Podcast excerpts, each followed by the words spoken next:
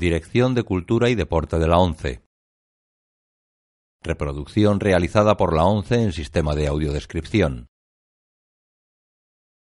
La presente cinta es propiedad de la ONCE y forma parte del servicio AUDES destinado al uso exclusivo y gratuito de los afiliados de la organización. Queda prohibida en consecuencia su utilización en forma distinta a la regulada por las normas del servicio AUDES establecidas por la ONCE, así como su reproducción, distribución mediante venta o alquiler, comunicación pública o explotación en cualquier otra forma. Audiodescripción 11 2008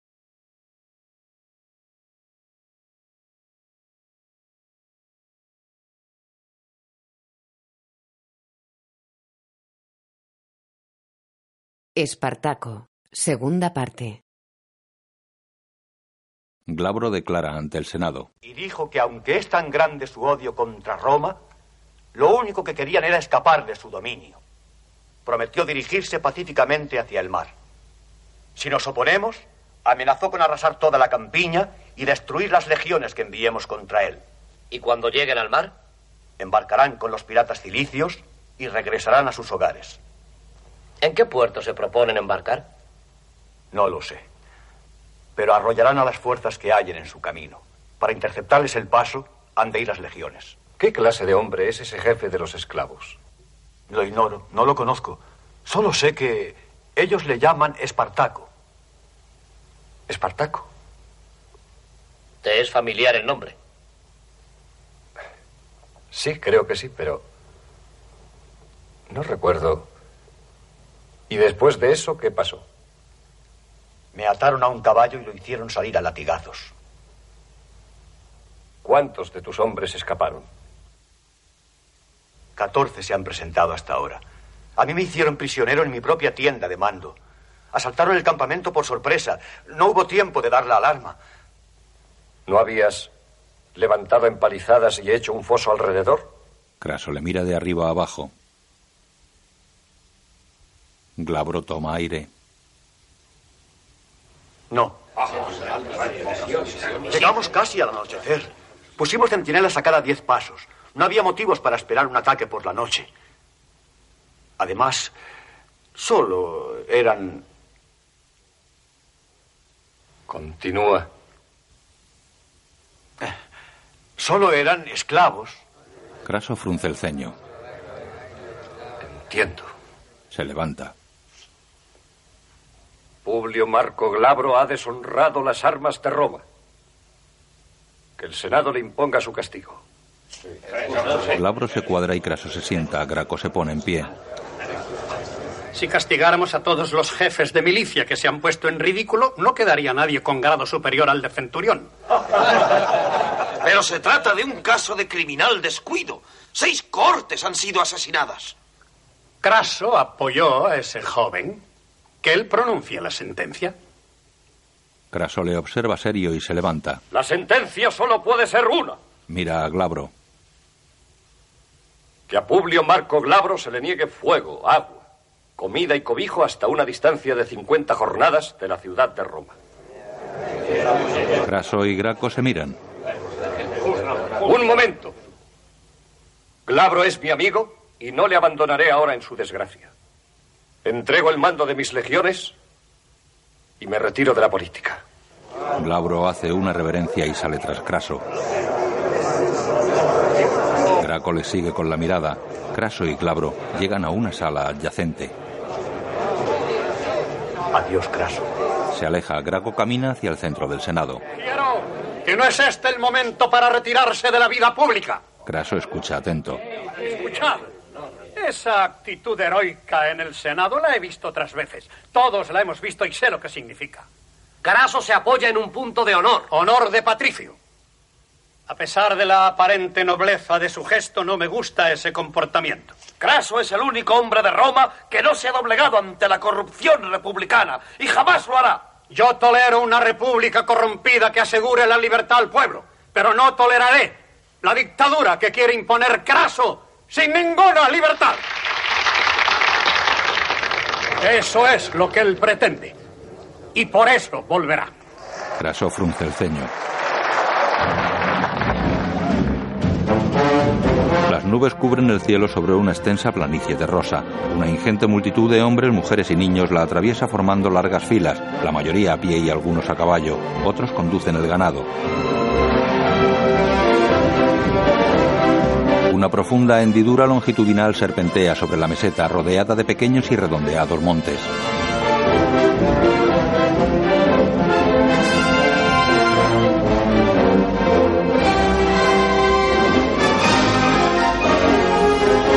El grupo cruza ahora por un bosque. Criso camina abrazado a dos mujeres y una joven sonríe al bebé que lleva en brazos. Espartaco y Varinia cabalgan juntos. La comitiva atraviesa una zona pantanosa poco profunda cubierta por verdina.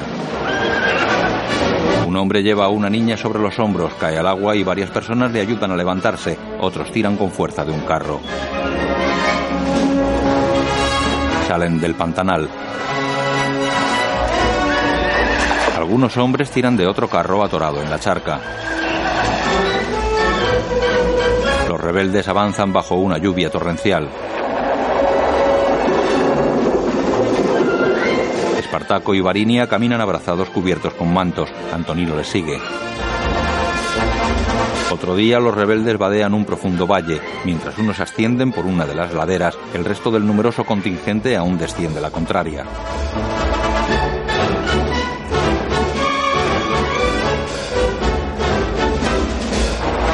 Un hombre lleva a un niño en brazos y a otro de la mano. Dos hombres con casco y armas romanas caminan entre la gente. Un anciano sube con dificultad ayudado por dos compañeros. El numeroso grupo atraviesa un bosque nevado. Una mujer va con un niño que tropieza y cae. Un hombre le ayuda a levantarse. Otro ayuda a una mujer que lleva un bebé envuelto en una manta y camina con dificultad sobre la nieve. Descienden entre la niebla que cubre una ladera nevada.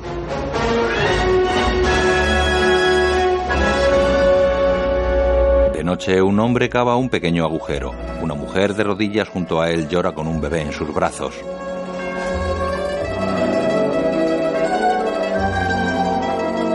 Lo deposita en el interior del agujero. Los dos lloran. Ella arranca una flor que coloca sobre el niño.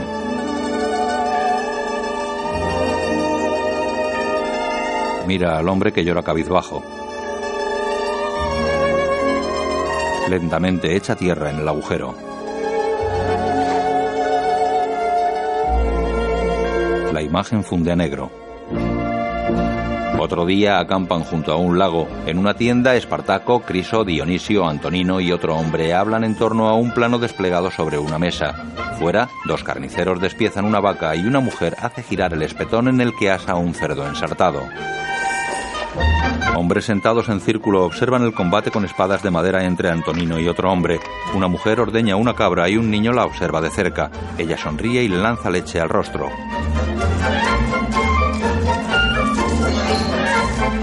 El pequeño se aleja y se restriega la cara. Varinia nada desnuda en una charca. Cuando la espuma del mar dormía como una muchacha, el crepúsculo acariciaba el mundo, Espartaco la espía desde la orilla. cruzaba la sombra de los bosques azules. Morados y azules. Ella se gira. Espartaco, me has asustado. Lo siento. Oh, hace rato que estás ahí. Un poco. ¿Y por qué no me lo has advertido? Es que me parecía que eras muy feliz. Sí, muy feliz. ¡Qué día tan hermoso! Recordaba los versos de Antonino. Espartaco, ¿son sombras azules y bosques morados o son bosques morados y sombras azules? Deja ¿Tú te que abrace a mi esposo. La abraza. ¡Suéltame! No quiero. Te voy a mojar. No me importa. La toma en brazos. Tienes que tratarme. ¿Qué? Tienes que tratarme con mucho cuidado. ¿Sí? Sí. ¿Por qué? Voy, voy a tener un hijo. Suéltame ahora. Él se torna serio. ¿Qué? Ella le mira fijamente. Un hijo. Él la observa atento. ¿De veras cuándo? En la primavera. Pero ¿cómo? Quiero decir, ¿cómo lo sabes? Yo lo sé. Un hijo en primavera. Voy a tener un hijo. También podría ser una hija. Debiste decírmelo. Ya te lo he dicho. Te vas a enfriar. Ven aquí así, amor mío. La cubre con su túnica. Te he hecho. No, no. Perdona, no quise ser tan brusco. ¿Por qué no me besas? Voy a tener un hijo y es la primera vez. Un hijo. La besa en la frente. En primavera. Espartaco, soy la misma de siempre. La besa en los labios. Varinia. Amor. Se besan con ternura y se dejan caer de rodillas. Quiero que me beses. La besa apasionadamente. Una hilera de carretas tiradas por mulos atraviesa un amplio valle. La inmensa muchedumbre de rebeldes camina tras ellas envuelta en una densa polvareda. Numerosos jinetes y hombres armados forman parte de la comitiva. Muchos visten piezas de uniformes romanos.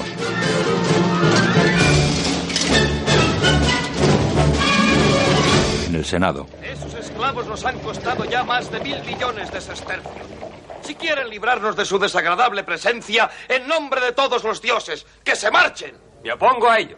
La noticia de su rebelión ha corrido por toda Italia. Si les permitiéramos escapar, pronto se producirían otros levantamientos.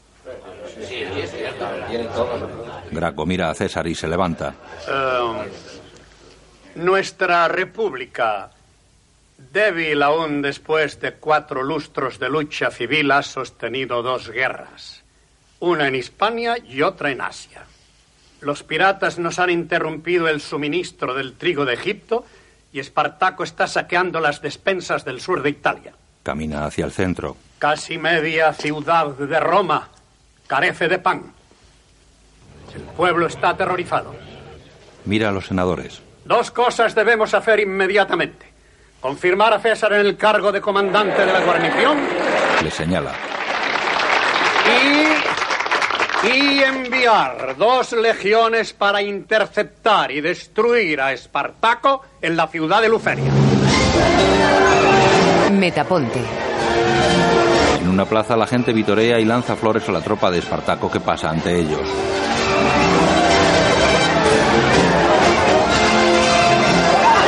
El tracio la observa desde su caballo, bebe de una bota que entrega a Antonino y se limpia la boca con el antebrazo. Un hombre lleva en brazos a una joven y una pareja de ancianos desfila entre el grupo. Un hombre carga a un niño y varios pequeños enarbolan sus armas. La gente les lanza flores desde los tejados. A un lado de la calle dos hombres extienden una cortina. Una fila de personas pasa ante ella y deposita joyas y artículos de valor. Un anciano deja una copa. Una mujer llega y le golpea hasta derribarlo. Varios hombres la detienen.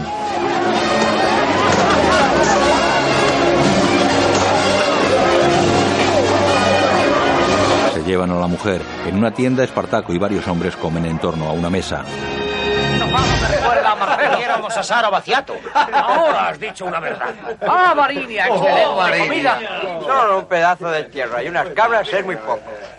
Yo me doy por satisfecho con tal de que sea el mejor vino del mundo. El mejor vino del mundo. Espartaco le palpa su abultado vientre y ella sale. Las uvas dulces dan vino agrio. Hay que ir a Libia para beber buen vino. Yo soy buen de Espartaco sirve vino. Seguro que no hay vino como No, el de mi país, el de Hispania. No, no, estáis equivocados. El mejor vino es el que se prepara en casa de cada uno. Eso sí es verdad. En unas termas de Roma, César llega al borde de la piscina y un sirviente le acerca una toalla. Él sale del agua y se cubre con ella. La anuda a su cintura y saluda a un hombre que pasa a su lado. Este le devuelve el saludo y llega ante dos ancianos senadores que juegan sentados en un banco. Perdonad. ¿Han llegado noticias de Metafonte? Malas noticias. Hemos perdido 19.000 hombres, incluidos Comodio y sus capitanes. ¿19.000? César se acerca. ¿Tienes propiedades en Metafonte? No. Mi hijo estaba con Comodio. Con vuestro permiso, buenos días. El anciano se marcha. Tardamos cinco largos años para instruir una legión.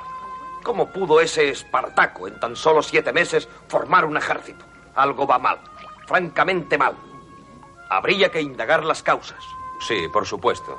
¿Dónde está ahora Espartaco? Ha llegado al puerto de Brutisia. Llega Craso. Desearía hablar un momento con nuestro comandante. ¿Nos disculpáis? Los dos hombres se retiran. Craso y César ocupan un banco. He oído decir que has tomado una casa en el barrio popular. Ah, no es ningún palacio, no creas.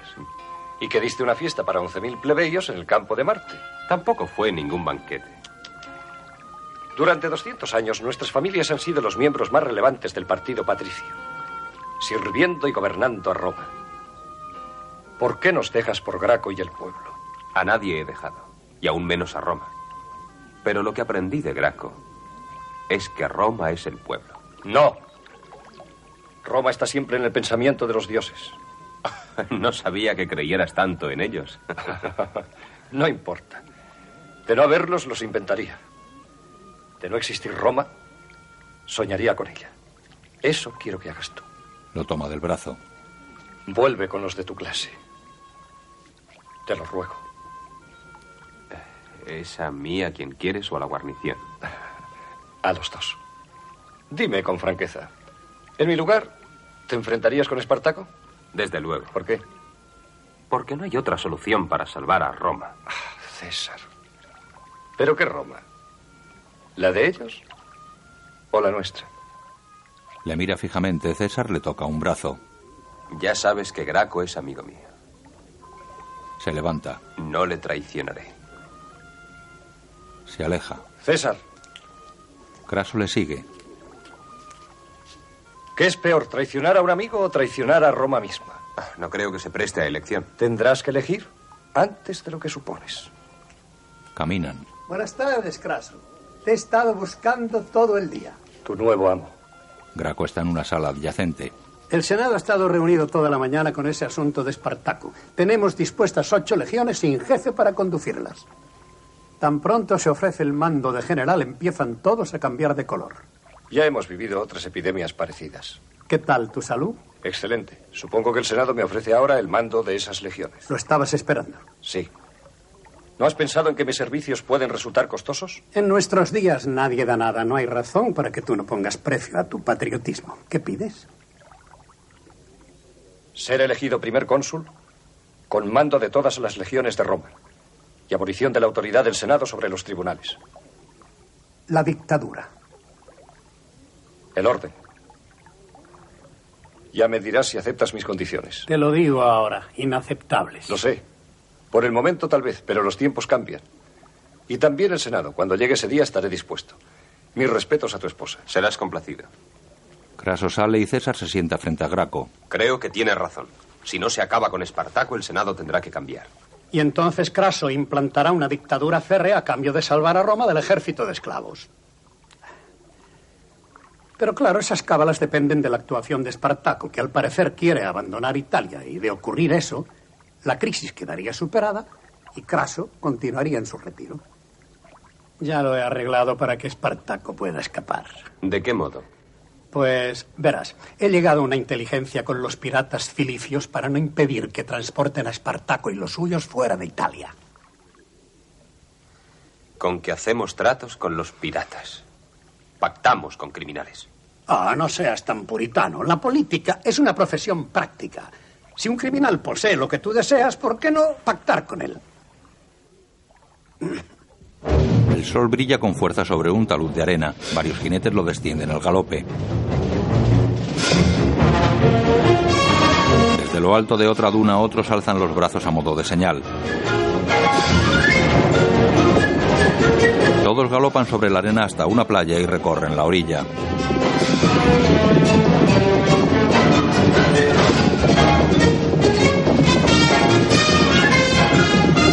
Pequeño grupo se adelanta. Se detienen y miran hacia el horizonte. ¿A qué distancia estamos de Brundisio? A unas 20 millas. Nuestro ejército acampará aquí esta noche. Ellos llevan aún seis horas de retraso. Pátulo, adelántate a Brundisio y trae a Antonino aquí. Marco, ve al encuentro de Espartaco y dile que acamparemos a la orilla del mar. La imagen funde a negro. Atardece sobre el campamento montado en la playa. Diferentes grupos bailan en torno a pequeñas fogatas. Algunas mujeres danzan en círculo tomadas de la mano. Dos jóvenes bailan abrazados. Él la besa en los labios. Un hombre recostado en el suelo bebe vino del enorme pellejo que sujeta a otro. Una pareja de ancianos baila feliz. Se abrazan, un niño aplaude entre la gente. Un enano baila con un perro en la tienda de mando. Si todo nos sale bien, confío en que podremos cargar unos 150 barcos cada día. De ti depende, Dionisio. Colaborarás con esos piratas. Bien. El pobre ya no podrá pegar ojo desde Así me ahorraré el buscar dónde dormir. Vamos, Griso, sigue dándome informes sobre Pompeyo. No habrán sorpresas, no temas. Quiero que se mantenga la vigilancia en la retaguardia hasta el momento de embarcar. Se mantendrá. Espartaco, en el puerto de Brundisio hay grandes almacenes repletos de víveres, pero serán insuficientes para toda la flota. El campo está lleno de ganado. Y tenemos suficiente sal para conservarlo. Bien. Me encargo de eso. Oye, ¿averiguaste cuántos hombres tenemos que hayan sido caleotes o marineros? Y granes levantus. Tigranes entra. Mi querido general. Bienvenido, Tigranes. No, no, no te molestes en buscar esclavos, que emancipar. He venido a caballo. Tus dioses, Isis y Serapis, nos han sido propicios. El resto de los 50 millones de sestercios que te debemos. Abrió dos arcones. General, yo lo lamento mucho, pero te traigo malas noticias. Espartaco deja un colgante en un arcón. ¿Qué noticias son esas? Pompeyo ha desembarcado en Italia con su ejército. En el puerto de Regio, hace tres días. Tengo un informe completo de sus movimientos. Pero sabes también que una flota romana trae a Lúculo y su ejército y se espera que arribe mañana a Brundisio. Espartaco mira serio. ¿Lúculo aquí? No podré darte barcos. Se miran fijamente. Pero si los vimos en el puerto. Nuestra flota, debido a una necesidad estratégica, se ha visto obligada a retirarse. ¿A retirarse? ¿No queda ningún barco? Tigranes niega y Espartaco clava su mirada en él. El tracio se apoya en los arcones. Sé que para los piratas cilicios no es problema destruir cualquier flota. De modo que si ahora huyen no es por miedo. Debes darme otro pretexto mejor. Yo estoy tan desconcertado como tú. Levántate. ¡Arriba! De puntillas. Le puso un cuchillo bajo la barbilla. Me vas a rasgar la piel. ¿Por qué huyen los cilicios? Les pagaron. ¿Quién les pagó? Craso. Bajó el arma. Craso. Espartaco, Craso no luchará contra nosotros. Según los informes, se negó a aceptar el mando de un ejército. ¿Por qué entonces sobornó a tus piratas para impedir que escapásemos? No lo sé. No tiene explicación. He sido traicionado igual que vosotros. Habrá una respuesta. Tiene que haber una respuesta a todo eso. Se acerca a un mapa de Italia y señala con el cuchillo. Estamos a cinco millas de Brundisio. Aquí está Regio. Pompeyo debe de haber llegado hasta aquí. A cuatro jornadas solamente. Lúculo desembarcará en Brundisio mañana. Si vamos a su encuentro, Pompeyo tendrá tiempo de marchar sobre nuestra retaguardia. Y si volvemos hacia el oeste para enfrentarnos con Pompeyo, será Lúculo quien nos ataque por la espalda. Ya no queda en Italia más que otro ejército. Y está aquí. Roma. Roma, sí. Craso nos invita a marchar sobre Roma para así emprender la lucha contra nosotros. ¿Crees que Craso espera que marche sobre Roma? Nos obliga. ¿Te figuras que ignora que no me dejaré coger entre dos ejércitos de espaldas al mar? Sabe que la única alternativa es Roma. Saldrá a luchar a campo abierto. Y si nos vence, se convertirá en salvador de Roma y será su victoria final sobre el Senado. General, si me permites, quisiera rehabilitarme ante tus ojos. Por una módica cantidad puedo arreglar que tú y, tu familia y tus jefes, naturalmente, salgáis de Italia y seáis llevados a un país de Oriente en donde hombres ricos como vosotros seréis bien recibidos. Allí viviréis igual que reyes durante el resto de vuestra vida. ¿Qué me respondes, general? Vete. ¿Que me vaya? Antonino le mira serio. Que me vaya.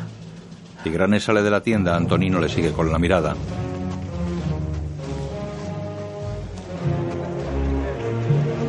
Ordena a los trompetas que toquen asamblea. En la playa todos se reúnen ante él. Esta noche un ejército romano desembarcará en el puerto de Brundisio. Otro ejército avanza hacia nosotros desde el oeste. Entre ambos esperan cogernos aquí en una trampa de espaldas al mar. Los piratas cilicios nos han traicionado. No disponemos de barcos. En Roma. Por orden del Senado, os damos a conocer que en el día de hoy ha sido elegido Marco Licinio Craso, primer cónsul de la República y comandante en jefe de los ejércitos de Roma. ¡Salve, Craso! En la playa. Roma no nos permitirá escapar de Italia. No nos queda otra solución que marchar sobre Roma misma y que acabe nuestra lucha de la única forma posible. Libertando a todos los esclavos de Italia. Roma. Yo os prometo una nueva Roma, una nueva Italia y un nuevo imperio. Os prometo la destrucción del ejército de esclavos y la restauración del orden en todo nuestro territorio. En la playa. Es preferible estar aquí, como hombre libre, entre hermanos, sabiendo que nos aguarda una larga marcha y una dura lucha, que ser el ciudadano más rico de Roma, engordando con la comida que no se ha ganado y rodeado de esclavos. Os prometo entregaros vivo a Espartaco, En Roma. para que pueda ser castigado como juzguéis conveniente, o traeros su cabeza. Eso lo he jurado por los espíritus de todos mis antepasados. Eso lo he jurado en el templo que guarda sus huesos. Alza su bastón de mando. ¡Craso! En la playa. Juntos hemos recorrido un largo camino, librado muchas batallas, conseguido grandes victorias. Ahora, en vez de embarcar rumbo a nuestras casas allende los mares, hemos de volver a luchar. Quizás nunca haya paz en este mundo, ni para nosotros ni para nadie, no lo sé. Pero sí sé que en tanto vivamos, hemos de ser leales a nosotros mismos. Sé que todos somos hermanos y que todos somos libres. Varinia está entre la gente y le observa con atención. ¡En marcha entonces! En Roma, las legiones que escuchaban ante la escalinata del Senado se ponen en marcha. Los soldados portan coraza, casco, pilún y escudo largo. Craso les sigue con la mirada. Grupo de senadores observa atento el desfile. Los soldados de las filas exteriores portan grandes estandartes dorados. El ejército de esclavos atraviesa la planicie rodeada por pequeños montes.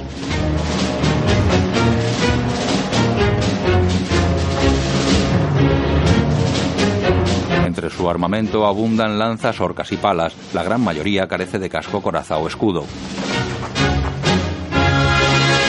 La imagen funde a negro. Craso encabeza la columna romana, monta su caballo blanco y lleva el bastón de mando. Se detiene. Mira a su alrededor y continúa. Escoltado por varios soldados llega a un campamento.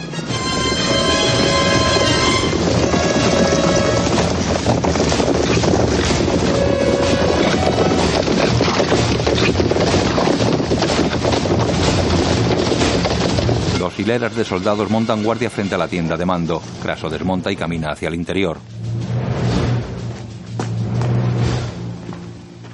Entra y alza su bastón. Salve, Craso. Salve, Craso. Un oficial le entrega un vaso. Te saludo, Craso. Gracias. Bien. Bebe. ¿Les has expuesto mi plan? Cada manípulo conoce su posición en la línea y sabe exactamente su cometido.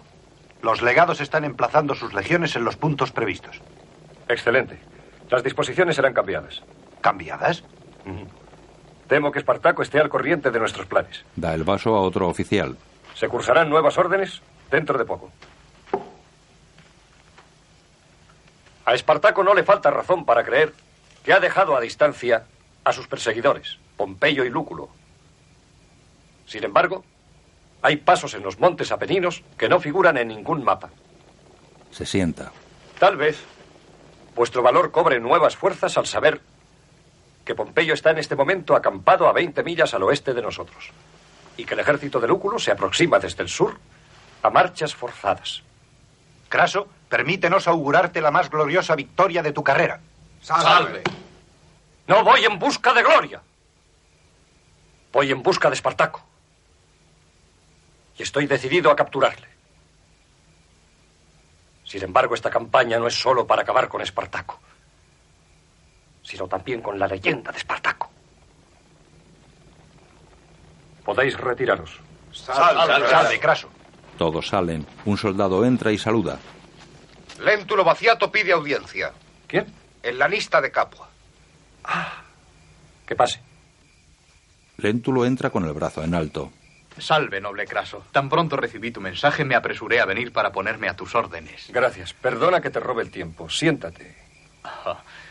muy amable. Toma asiento. Creo, estoy informado, de que Espartaco se formó en tu escuela. Sí. Y si el expresarlo no resulta demasiado subversivo, cuanto es hoy lo debe a mi atención. Entonces hay que felicitarte. Y a mí también por haber encontrado quien está capacitado para darme lo que hasta hoy nadie ha podido. Una descripción de Espartaco. Oh, sí. Pero tú ya lo viste. ¿Yo? Frunce el ceño. En la arena. ¿Cuándo? Cuando visitaste mi escuela con aquellas dos encantadoras damas. Vaya. Celebraré que las dos gocen de buena salud. Fue elegido para luchar contra Draba, el negro. Recuerdo al negro. Y tienes motivos para recordarlo, debido a las circunstancias. Lo remataste con tu daga en situación apurada. ¿Espartaco era su rival? Sí. ¿Qué aspecto tenía? ¿Es asunto de vital importancia para ti? Sí. Y para todo hombre que ame a Roma y desee verla fuerte. Somos ciudadanos romanos, aunque tú patricio y yo de la plebe. Ambos debemos jugar limpio. Eh, Si tú quieres algo de mí, para ser justo y no defraudar a mi propia conciencia, he de pedirte algo a cambio. Dime el precio. Pongamos... Oh, no. Cuando mañana obtengas la victoria, supongo que los supervivientes serán subastados para pagar a costa suya los gastos de esta heroica expedición. Eh, ¿Sería mucho pedir que la subasta la efectuara quien comparte este momento histórico contigo? Te autorizo para que seas tú quien subaste a los supervivientes. Con una condición. Permanecerás a mi lado durante la batalla para identificar a Espartaco. ¿Durante la batalla? Ten en cuenta que soy hombre de paz. El derramamiento de sangre es algo que me horroriza. Pues si no quieres ver correr la tuya, te recomiendo que permanezcas aquí como mi huésped de honor. Centinela. Oh, Entra un soldado. Pero, mi querido gran conquistador Marco Licinio Craso, ¿y si cambiase el curso de la batalla y Espartaco me preguntase por ti? Si eso se produjera, no tengo la menor duda de que te pondrías a su servicio. Al centinela. Este hombre se quedará hasta después de la batalla. Que no carezca de nada. Pero no lo dejes solo un momento. De noche, Espartaco contempla desde una colina el campamento rebelde montado en un verde valle.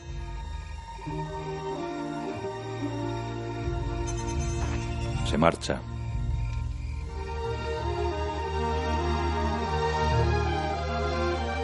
Camina entre las tiendas levantadas cerca de varias fogatas. Hombres y mujeres duermen acostados sobre la hierba. Espartaco observa a un enano y un niño que descansan junto a las ruedas de una carreta. Contempla a una pareja de ancianos abrazados que duerme plácidamente. Varios hombres asan carne en una fogata y le sonríen.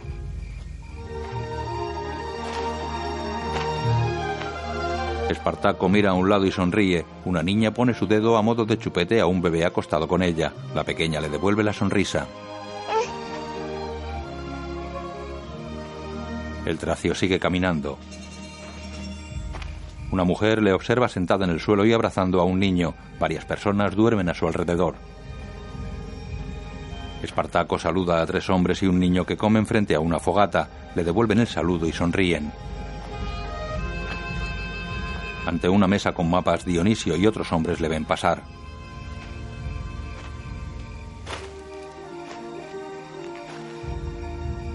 Espartaco se detiene y mira a Antonino que duerme arropado con una manta. Mamá, Gira la cabeza. Una niña está junto a su madre. ¿cuándo nos iremos a casa? Espartaco las observa. Intenta dormir, hijita. La niña se tumba y su madre le acaricia la cabeza. Espartaco camina y llega a la tienda de mando. Se apoya en el umbral y mira pensativo hacia el campamento.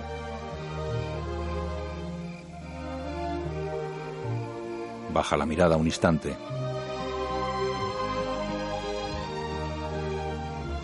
Gira y entra en la tienda. Varinia está sentada. ¿Todavía no tienes dolores? Pero es muy revoltoso. Me golpea con sus puñitos. Desea ver a su madre, no le culpes de ello. ¿Qué lo notas? Le pone una mano sobre su vientre. Ahora no. Que llegue cuando estemos en Roma. Él se aparta y se apoya en un madero que sujeta la tienda. Roma. Todavía no nos han derrotado. La mira serio. No. Pero a pesar de las veces que les hemos vencido, siempre tienen a otro ejército para enviar contra nosotros. Y otro. Varinia es como si hubiéramos empezado algo que, que no tiene fin. Pero si algún día termina, valdrá la pena. Él la mira. Se acerca a ella. Varinia, Se agacha y la abraza. no hagas que me sienta débil. Eres tan fuerte que puedes sentirte débil. Varinia, Se miran. oh, Varinia, te quiero más que a mi vida. Sin embargo, a veces, incluso cuando estás durmiendo a mi lado, me siento muy solo. Imagino entonces que, que hay un Dios para los esclavos y le pido que ¿Qué le pides? le pido que nuestro hijo pueda nacer libre. Yo le pido lo mismo.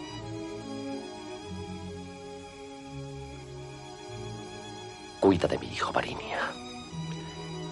Y, y si no llego a conocerle, cuéntale cómo he sido y lo que hemos soñado. Cuéntale la verdad, porque le dirán muchas mentiras. Yo no podría vivir sin ti, Espartaco. Varinia.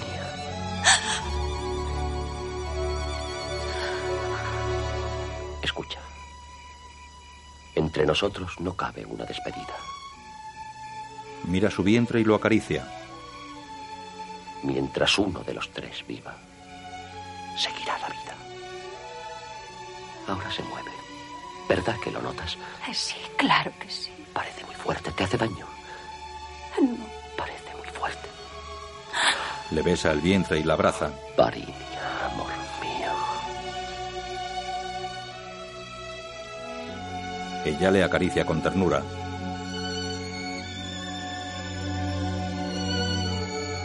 Se miran fijamente. Se besan.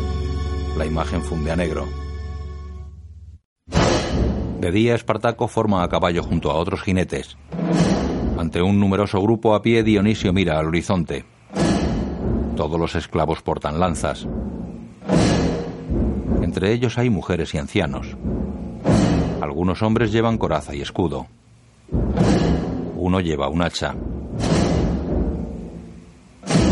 Criso mira serio al frente. Todos contemplan la extensa llanura verde que se extiende ante ellos. Las legiones romanas se acercan por el horizonte. Montado a caballo, Craso observa al enemigo desde una loma junto a varios oficiales. Los esclavos ocupan una colina al otro lado de la llanura. Espartaco mira al frente. La legión romana ocupa el extremo contrario de la planicie.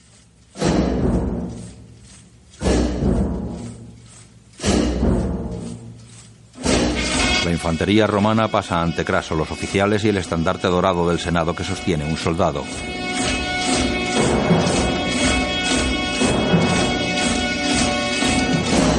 Criso observa al enemigo.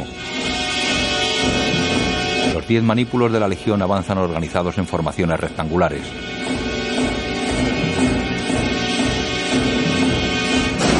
Espartaco mira al frente alineado junto a sus hombres. Los manípulos pasan ante el montículo de Craso. Los soldados visten casco y coraza y portan lanza y escudo largo.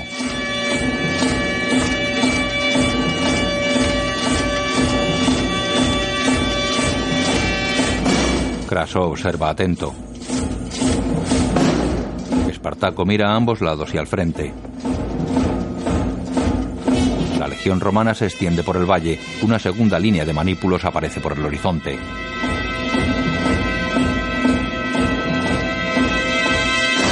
Dionisio mira hacia el enemigo. Desde el montículo, Craso y los oficiales contemplan la disposición de sus soldados formando un alargado frente que se dirige hacia el centro de la llanura.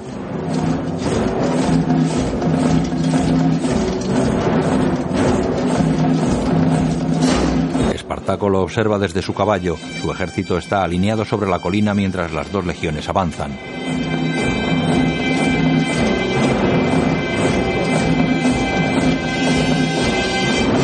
Esclavo con coraza mira serio al frente. La segunda legión pasa junto al montículo de Craso y los oficiales.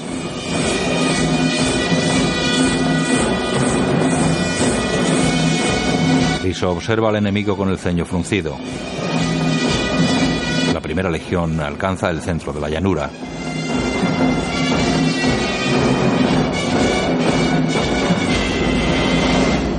Se detiene. Espartaco la observa. Dos manípulos de la primera línea se despliegan formando un grueso cordón ante sus compañeros.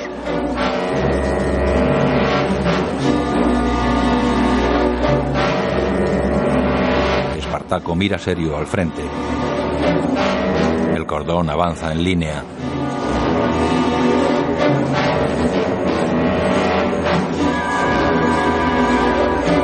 Cuatro manípulos laterales de la primera línea se desplazan hacia los cuatro centrales hasta formar un enorme y compacto rectángulo en el centro de la planicie.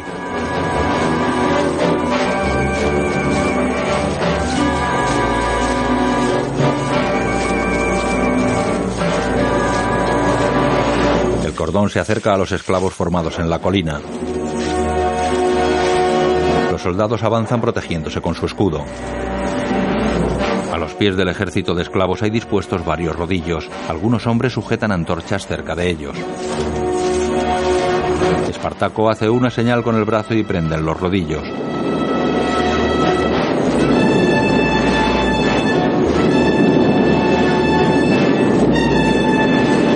Craso mira atento. El cordón asciende hacia el enemigo. Espartaco lo observa y señala con el brazo. Esclavos arrastran los rodillos envueltos en llamas hacia los soldados que giran y huyen. Todos bajan la colina. Dionisio alza su espada y corre hacia los romanos seguido de numerosos esclavos. Los rodillos alcanzan a los soldados que formaban el cordón pasándoles por encima. Los esclavos corren hasta ellos y les golpean.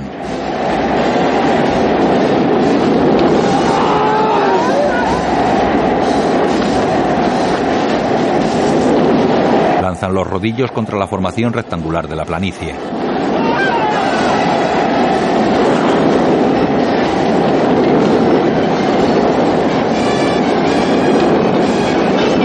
Los esclavos atacan a los desconcertados soldados. Algunos combatientes caen sobre los rodillos ardiendo. Desde el montículo, Craso y los oficiales miran hacia un extremo de la llanura. Un enorme ejército aparece por el horizonte. Ahí llegan Lúculo y Pompeyo. Craso mira de nuevo al frente. Sobre la colina, el caballo de Espartaco se agita nervioso. El tracio observa preocupado las nuevas tropas. Alza su espada, mira a sus hombres y les indica avanzar. Galopan hacia el frente de batalla junto a los rodillos aún humeantes. Algunos jinetes son derribados. Luchan cuerpo a cuerpo. Un soldado romano clava su lanza en un jinete y lo tira al suelo. Espartaco golpea a varios enemigos desde su caballo. Espolea su montura hasta un jinete romano y lucha con él.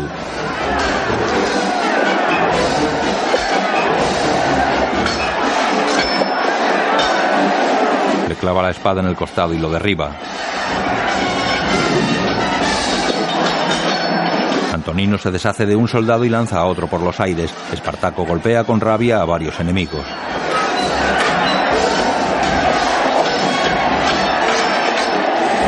Ejército de Pompeyo corre hacia la batalla, también el de Lúculo.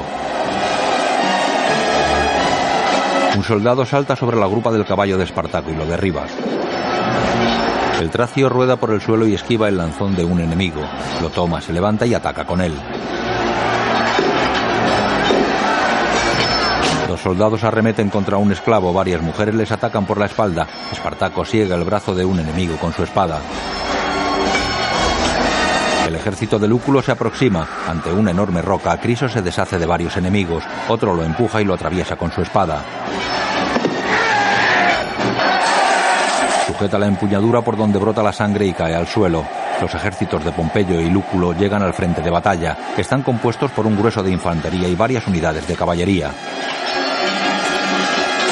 Los refuerzos caen sobre el ejército de esclavos que ahora lucha en clara inferioridad numérica. Soldados marchan en tromba y barren al enemigo. Los jinetes romanos galopan empuñando en alto sus armas. Dos caballos abandonan el valle al galope. El campo de batalla aún humea. Los numerosos cadáveres ensangrentados de esclavos y soldados cubren el suelo rocoso y el cauce de un pequeño arroyo.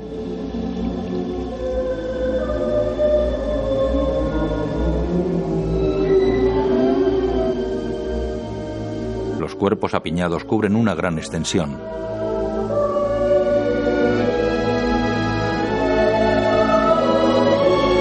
Un cuervo contempla la dantesca escena posado sobre una rama. Mujeres y niños yacen entre los muertos.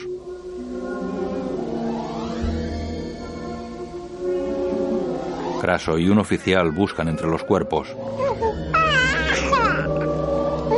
El estandarte de una centuria romana está tirado sobre una enorme roca. Craso y el oficial pasan cerca de él. Algunos cadáveres tienen los ojos abiertos. El cuerpo sin vida de un niño reposa sobre el de un hombre. Craso mira serio alrededor. Varios jinetes llegan junto a un grupo de prisioneros encadenados. ¿Se ha hecho el recuento de prisioneros? El definitivo todavía no. Traigo un mensaje de vuestro vencedor y dueño, Marco Licinio Craso, jefe del ejército de Italia. Dando muestra de su generosa y soberana clemencia, ordena que os sea perdonada la vida. Espartaco está sentado junto a Antonino. Esclavos erais y esclavos volveréis a ser. Pero solo os libraréis del terrible castigo de la crucifixión con una condición indispensable, que identifiquéis el cadáver o la persona, caso de que aún viva, del esclavo llamado Espartaco. Antonino observa al tracio. Este baja la mirada. Mira al frente con el ceño fruncido y se pone en pie. Antonino se le adelanta. Yo, yo soy Espartaco. Yo soy Espartaco. Les mira confuso. Soy Espartaco. Dionisio. Yo soy Espartaco. Yo soy Espartaco. Yo soy Espartaco. Yo soy Espartaco. Yo soy Espartaco. Yo soy Espartaco. Yo soy Espartaco. Todos los prisioneros se levantan. Espartaco gira la cabeza y mira al frente orgulloso. Yo soy Espartaco. Craso frunce el ceño. Espartaco mira emocionado. Una lágrima cae de sus ojos. Varios caballos triscan en el valle. Craso y el oficial ascienden una pendiente. Un soldado conduce a Léntulo hasta ellos. Perdona que sea uno de los últimos en felicitarte. Por el campamento corre el feo rumor de que los prisioneros van a ser crucificados. Así es. Entonces perdona que me atreva a recordarte que ayer me prometiste que yo me encargaría de hacer la subasta. ¿Y tú que identificarías a Espartaco? ¿Dónde está? A cambio te prometí la venta de los supervivientes, pero no quedará ni uno. Lentulo baja la mirada. Craso y el oficial miran extrañados.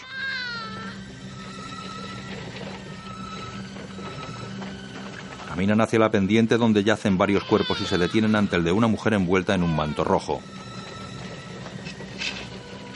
Craso se agacha y la voltea. Ella sostiene al bebé en brazos. Pero si es Varinia. Sí, la recuerdo. Te fuiste con Espartaco. Soy su esposa. ¿Y ese es su hijo? Sí. ¿Dónde está Espartaco? Ella le mira temerosa. Ha muerto. ¿Lo viste morir? Ella baja la mirada. Sí. Mientes. ¿Dónde está? Alguien hay a quien poder vender. Incluso por el niño obtendré una bonita suma. Craso se levanta. ¿Cuántas mujeres se han capturado? Unas 40. La mayoría de las que no murieron huyeron a las colinas con sus hijos. Vende a las otras, pero no a esta mujer. Tú no has visto a las otras. Son de una fealdad inigualable. Ni un genio conseguiría venderlas. Azotadlo y echadlo del campamento. Que esa mujer y su hijo sean conducidos a mi casa de Roma. Los prisioneros desfilan encadenados hasta un campamento. Numerosos soldados les vigilan. Craso les observa sobre su caballo blanco. Espartaco y Antonino pasan ante él. ¡Alto! ¡Alto! Se inclina hacia el poeta. Antonino. Este alza la mirada. Espartaco observa furioso al patricio. Craso aprieta los labios. Antonino mira a Espartaco que le observa confuso. Craso y el tracio se miran fijamente. ¡Tribuno! El patricio queda pensativo. Sean todos crucificados a lo largo del camino, en el trecho que va desde aquí hasta Roma. Señala a Antonino con el bastón de mando. Guarda a ese para el final. Señala a Espartaco. Y a ese también. El tracio traga saliva. Craso observa a la pareja y se retira. ¡En marcha! ¡En marcha! Se aleja al galope. La fila de prisioneros obedece. Soldados y jinetes vigilan la agotada marcha de los prisioneros que recorre un camino flanqueado por dos filas de crucificados.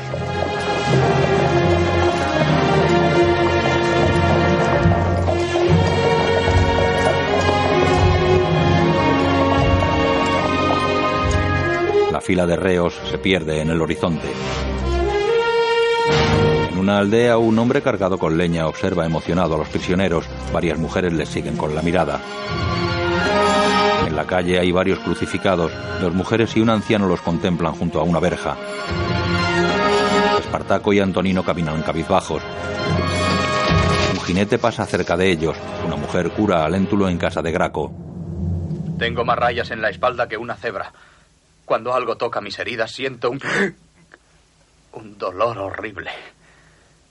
Pero a pesar de todo creo que ahora tengo algo que nunca tuve antes con todas mis riquezas. ¿Qué es?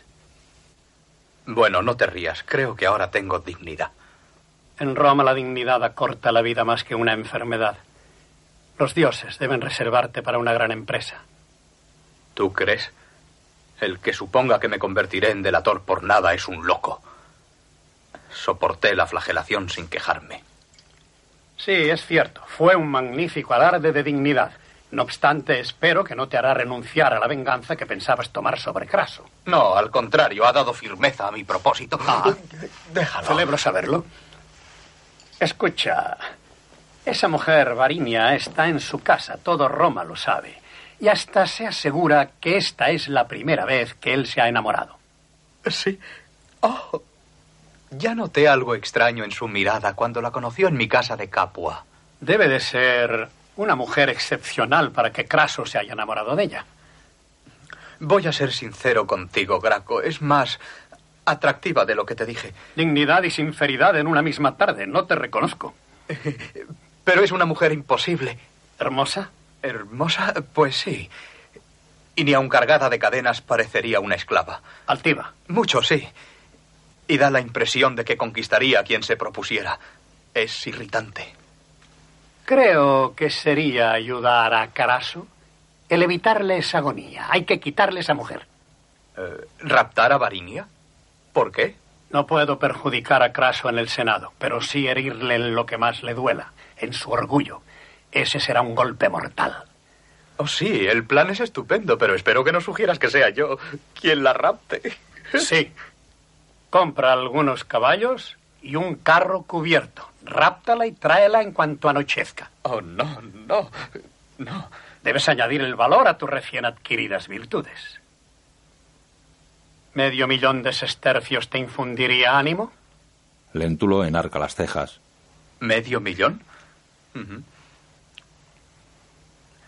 Bien, es cierto que Craso empieza a perder facultades, pero... Y perderá más aún. ¿Qué te parece un millón?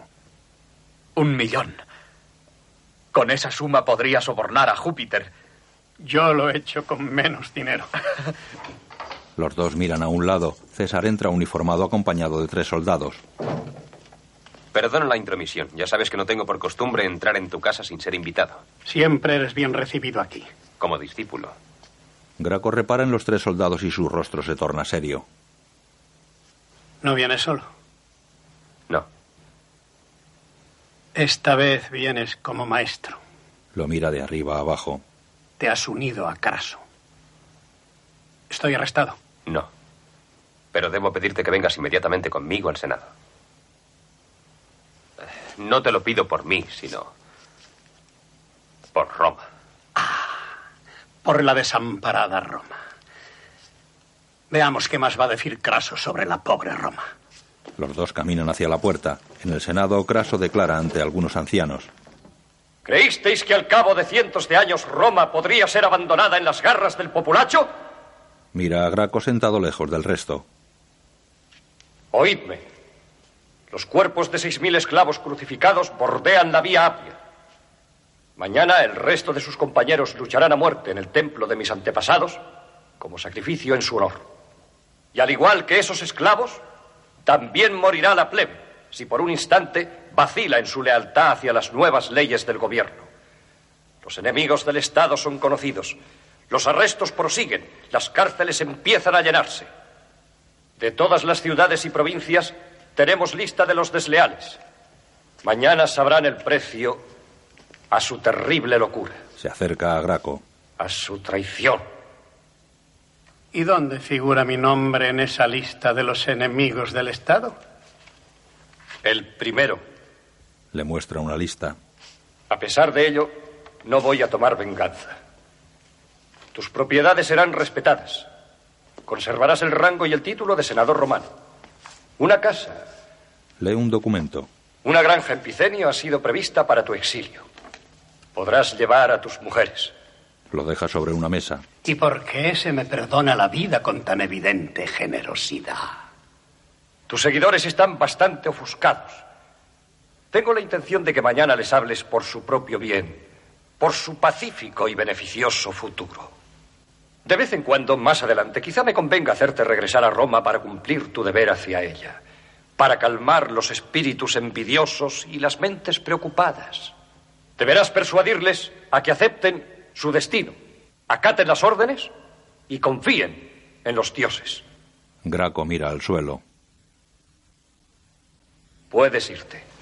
El anciano se levanta, la imagen funde a negro. De noche los prisioneros recorren un camino a cuyos lados se han encendido fogatas. ¡Alto! Se detienen. Dos hombres desencadenan al reo próximo, a Antonino. El poeta le mira confuso. Los soldados se llevan a los prisioneros cercanos a Espartaco. El tracio lo sigue con la mirada, gira la cabeza con respiración agitada. En una habitación de la villa de Craso, Varinia está pensativa sentada en un sillón. Se cubre con una estola blanca. El patricio recibe un brazalete de un esclavo, se lo pone y camina hasta la joven. Craso despide a la esclava que la atiende.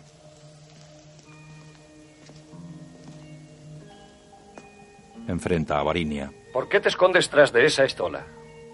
Ella le mira altiva, aparta su estola y descubre el escote de su vestido. Mejor así. Ese traje costó semanas de trabajo en la vida de una mujer. Tú más que nadie deberías respetar la labor de una esclava y lucirla con orgullo. Ven aquí.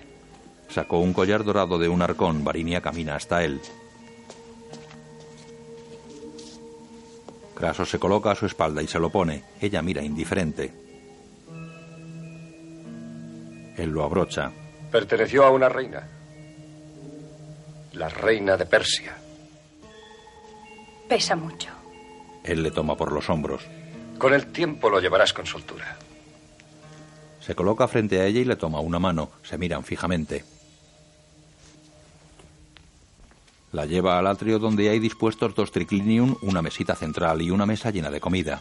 Siéntate. Ella obedece y él se acerca a la mesa. ¿Quieres un poco de perdiz? ¿Y miel? Sirve comida en un plato. No. ¿Te gustará? ¿Y un poco de melón? Lleva el plato a la mesita. ¿Y vino? Toma una vasija y un vaso. ¿Eh? Lo llena y ella come del plato. Yo no te ordeno comer. Te invito. Dejó el vaso sobre la mesita. ¿Temes que el lujo que te rodea dificulte nuestra conversación? ¿Mm? Se sirve vino en otro vaso y bebe. ¿Por qué estoy aquí? Oh. Buena pregunta. Rodea el triclinium. Pregunta de mujer. Quisiera darte una respuesta tan clara y tan precisa. Se recuesta a su lado y bebe. Mm. ¿Y el niño está bien? Sí, está bien. Ah, ayer le compré una esclava, una ama de cría. Espero que le pruebe. Ella le mira tímida. Le dije que se marchara. Prefiero criar al niño yo misma. Pues no estoy seguro de aprobarlo. Eso te liga a tus recuerdos y yo quiero que empieces a pensar en una vida nueva. Nada me importa mi nueva vida aquí. Pero la vida de tu hijo sí debe importarte. ¿Por qué me atormentas amenazándome con mi hijo? Te pertenezco, puedes obligarme a lo que tú quieras. No quiero obtener nada por la fuerza, sino de buen grado. Quiero tu amor, Varinia. Ella le observa seria. Y esperas lograr mi amor amenazándome con matar a mi hijo. Yo no te he amenazado con matar a tu hijo. Se levanta.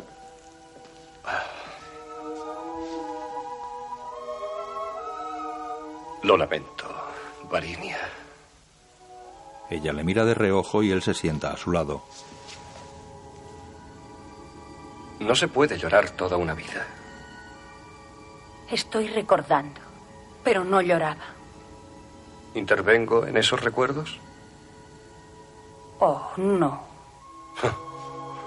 Él se levanta. Saltas de la verdad a la ofensa con la destreza de una gacela.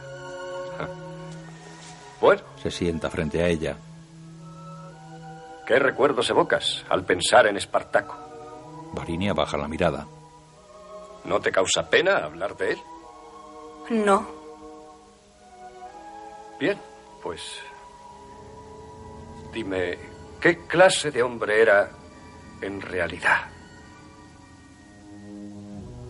Ella baja la mirada de nuevo. Era un hombre que empezó solo. Por completo. Sin embargo, cuando murió, millones de hombres hubieran dado la vida por él sin dudarlo. Pues ¿qué era? ¿Un dios? No, no era un dios. Era simplemente un hombre. Un esclavo. Lo adoraba. Era un forajido. Se levanta. Un asesino, un enemigo de todo lo bueno y digno que Roma ha forjado. Pero dime, La incorpora. ¿por qué le amabas? No puedes comprenderlo. Es inútil decirte lo que nunca entenderías. Pero yo quiero entenderlo. ¿No lo ves? Yo debo entenderlo. Ella le mira fijamente y se sienta despacio. Tú le temes aún, ¿verdad? Él mira al vacío. Por eso querías a su esposa. Para mitigar tu temor poseyendo algo suyo. Y nada podrá mitigar ese temor. Nada. Él frunce el ceño y alza la mirada. Ya lo veremos. Craso se marcha y ella le sigue con la mirada. Queda pensativa. Espartaco y Antonino están sentados sobre la hierba junto a la muralla de Roma. Aún están encadenados. Los dos tienen la mirada perdida. ¿Crees tú que pudimos haber ganado?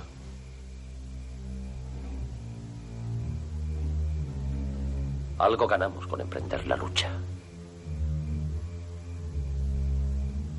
Con solo un hombre decir no quiero. Tembló Roma. Y diez mil voces dijeron. Eso fue lo maravilloso. Ver a los esclavos alzarse del suelo y levantar sus cabezas con orgullo. La canción en los labios,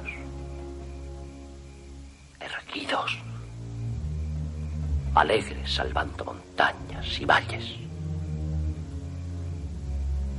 confiando futuro. Todos han muerto. Todos.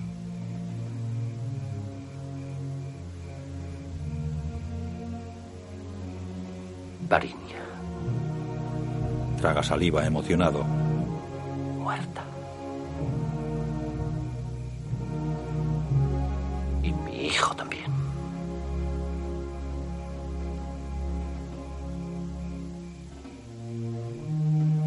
Alza la cabeza y observa a sus compañeros crucificados a un lado del camino.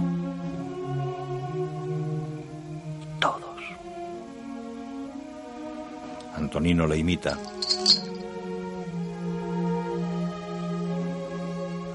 El poeta le mira. ¿Temes a la muerte, Espartaco? No más que a la vida. Observa atento a Antonino que permanece pensativo. El poeta desvía la mirada. Tú sí la temes, ¿verdad? Sí. Abren un portón de la muralla. Craso sale sobre su caballo blanco vistiendo su uniforme de gala y seguido por César. Varios centuriones lo reciben. ¡Salve, cónsul! ¡Forme la guardia! ¿Dónde están los gladiadores? Allí. Sujetan a los caballos y ellos desmontan. Craso se acerca a los dos prisioneros. Espartaco se pone en pie. Antonino también se levanta. El patricio llega ante ellos y mira fijamente al poeta. Antonino. Tarda en pasar la noche, ¿no? Observa a Espartaco. Se acerca a él. Le mira fijamente. Espartaco. Él permanece inmóvil. Eres tú. ¿Verdad? Gladiador. Soy Marco Licinio Craso. Responde. Te estoy preguntando. El tracio clava sus ojos en él. ¡Ah! Craso lo abofetea. Espartaco le escupe y le mira furioso.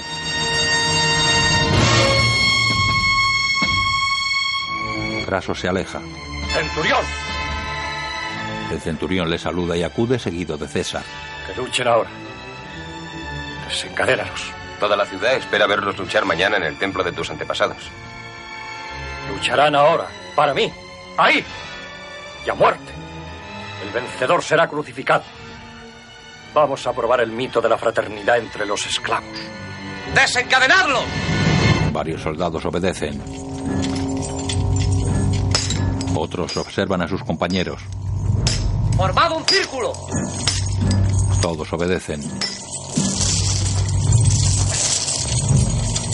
Conducen a los dos prisioneros hasta el interior del círculo. Craso y César observan atentos junto a una escalinata.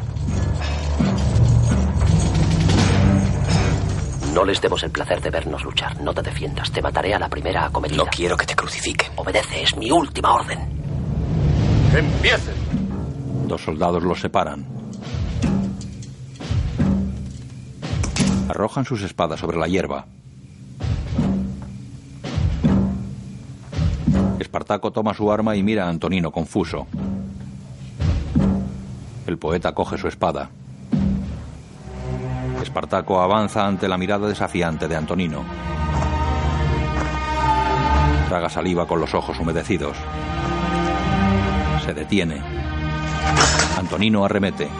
Espartaco se palpa el costado y observa su mano manchada de sangre. No dejaré que te crucifiquen. El tracio bloquea los golpes de Antonino. El poeta ataca con fuerza. Espartaco se le acerca y le toma de un brazo. ¿Pero qué haces? ¿No te das cuenta de lo que se tarda en morir en la cruz? ¡No me importa! Antonino se libera y golpea de nuevo. Pierde la espada, los dos se lanzan a por ella. Forcejean. Espartaco inmoviliza a Antonino y le mira a los ojos. Perdóname, Antonino. Le clavó la espada. El poeta le mira fijamente. Te quiero, Espartaco, igual que. igual que a un padre. Y yo a ti como. a mi hijo al que no veré nunca. Duerme en paz. Espartaco le abraza con el rostro compungido. Craso y César caminan hasta el interior del círculo. El tracio está arrodillado junto al cuerpo de Antonino. Le quita una brizna de hierba del pelo. Craso y César llegan ante él. Espartaco alza la cabeza y les mira furioso. Esta es tu victoria. Pero él volverá. Él volverá y con él millones. Observa a Antonino.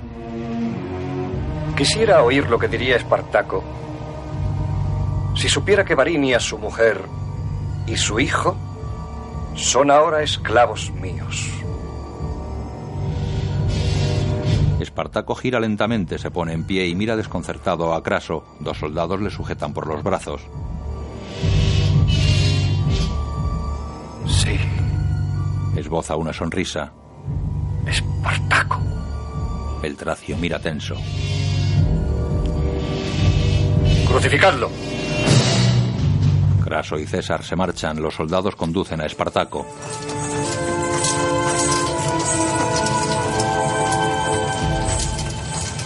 Otros preparan los maderos para la crucifixión. Craso y César montan. Que su cadáver no reciba sepultura, sea quemado y esparcidas al viento sus cenizas. Se marchan. Varios soldados les abren el portón de la muralla. ¿Le temías, Craso? En el campo de batalla no. Sabía que le vencería. Pero ahora le temo Incluso más que a ti. ¿A mí? Sí, mi querido César. A ti. En casa de Graco. ¿Dónde habré dejado la carta de mi dimisión? Ah, sí, Julia. Deja de sollozar. En esta mansión reina la felicidad.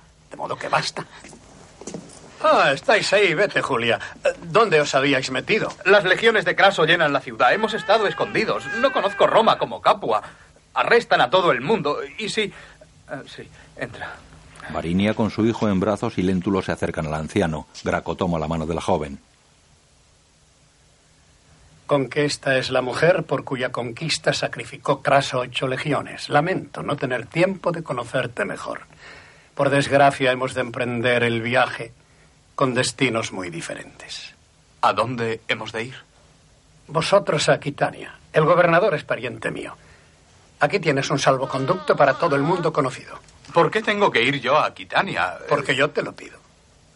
Eres muy bondadoso, Graco, pero preferiría... El doble de lo que te prometí. Dos millones de sestercios. ¿Dos millones? Aquí está la escritura de manumisión de la mujer. Y esto es un pequeño documento que he preparado para el niño, teniendo en cuenta su reducido tamaño. Léntulo y Varinia hacen ademán de marcharse, pero se detienen. ¿Y tú a dónde vas a ir? ¿Ah? Ah, a Picino. ¿Picino? La ciudad más triste de Italia. Ahora dejadme.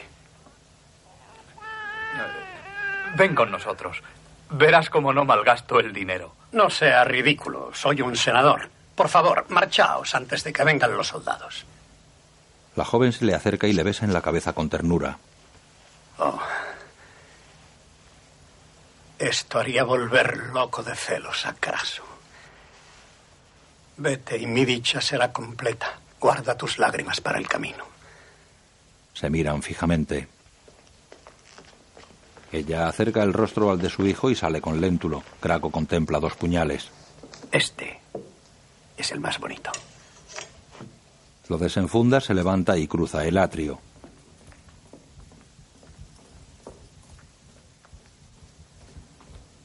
Llega al dormitorio y corre una cortina. De día, un carro tirado por un caballo cruza la muralla. Un centurión le bloquea el paso. ¡Alto! Otro se acerca a Léntulo y Varinia que montan en él. Ella lleva el bebé en brazos. ¿Cuál es vuestra identidad? Eh, pues eh, soy Léntulo. Ba- Baja y demuéstrame vuestra identidad. No me gusta ese tono. No estoy dispuesto a... Me permitir- limito a cumplir órdenes, de modo que no discutas. Bien, sí. Léntulo ata las riendas al carro y desciende. Como te he dicho, soy Léntulo Vaciato, lanista de Capua, y ella... ella es eh, mi cuñada. Varinia y Léntulo miran a un lado del camino. Vamos, baja.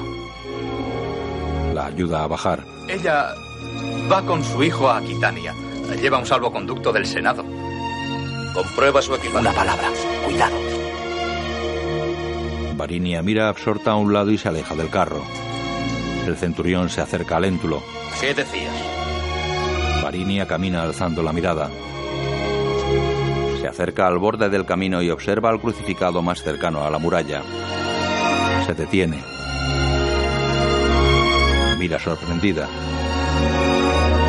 Es Espartaco que mira ausente y gira lentamente la cabeza.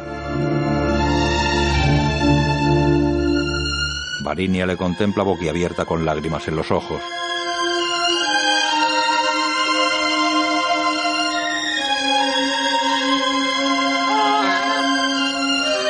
Él mira al bebé. Espartaco. El centurión. Dile que está prohibido pararse ahí. Enseguida. Vamos. Sí. Varini alza a su hijo en brazos y se lo muestra. Este es tu hijo. Es libre, Espartaco. Libre. Es libre. Es libre. Espartaco mira emocionado. Él te recordará, Espartaco. Porque yo le diré.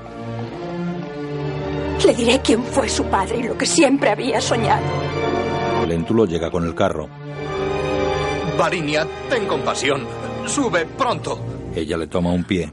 Mi amor, mi vida. Por favor, muere. Muere, muere, amor mío, mi vida. Que no se prolongue tu agonía. Vamos, vamos. Léntulo la aparta del crucificado. Fustiga al caballo y el carro se aleja. Espartaco y Varinia se miran fijamente. Ella abraza a su hijo. Adiós, mi amor. Adiós, amor mío. Espartaco la observa boquiabierto y reclina la cabeza sobre el madero vertical. El carro se aleja por el camino flanqueado por los esclavos crucificados.